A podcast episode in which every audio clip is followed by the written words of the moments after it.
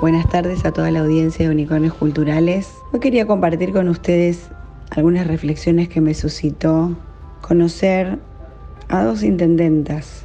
La verdad que eran intendentes mujeres o intendentas, una del conurbano y otra de una provincia, y escuchar el trabajo que hacen. Y a partir de ella ponerme a pensar una vez más en la vocación política, ¿no?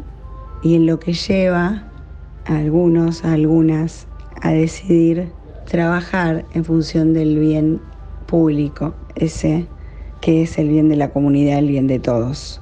Bueno, ya hemos hablado varias veces esta comuna, la necesidad de recrear la confianza en la comunidad y en la pertenencia, ¿no? Creer que somos parte de algo y el sentirnos parte y que ese algo es nuestro, tener un compromiso con ese es nuestro, hagamos o no política, ¿no? Pero la política, de alguna manera, es la que conduce esa comunidad, ¿no? Es, en, la facultad aprendíamos esa actividad humana y social que tiene que ver con el Estado, que tiene que ver con el bien común, porque es una actividad humana, es social. A mí me gusta decir que, que es la que se ocupa de conducir esa comunidad. Por eso cuando hablas de política hablas de poder, porque es el poder para cambiar las cosas y para para articular los distintos intereses en función de un bien que se supone que es el de todos.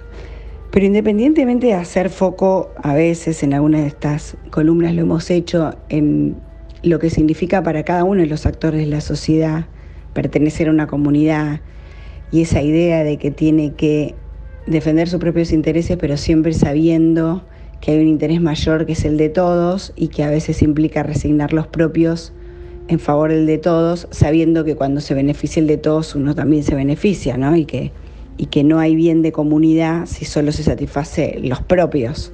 Pero no poniendo en el foco en eso, sino poniendo el foco en el que conduce, en, los y las que conducen, la política como actividad que tiene que conducir esto.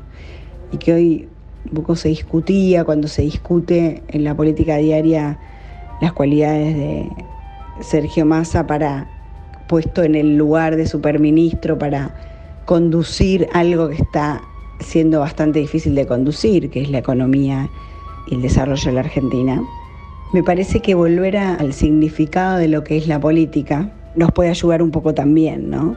Digo, independientemente de las condiciones particulares, siempre en la política, en el que conduce una comunidad, no solamente tiene que haberse, haber amor a esa comunidad, conocimiento de esa comunidad, de ese lugar, de los actores que pertenecen a esa comunidad, compromiso, porque lo siento propio, sino también una visión hacia dónde la quiere llevar, ¿no?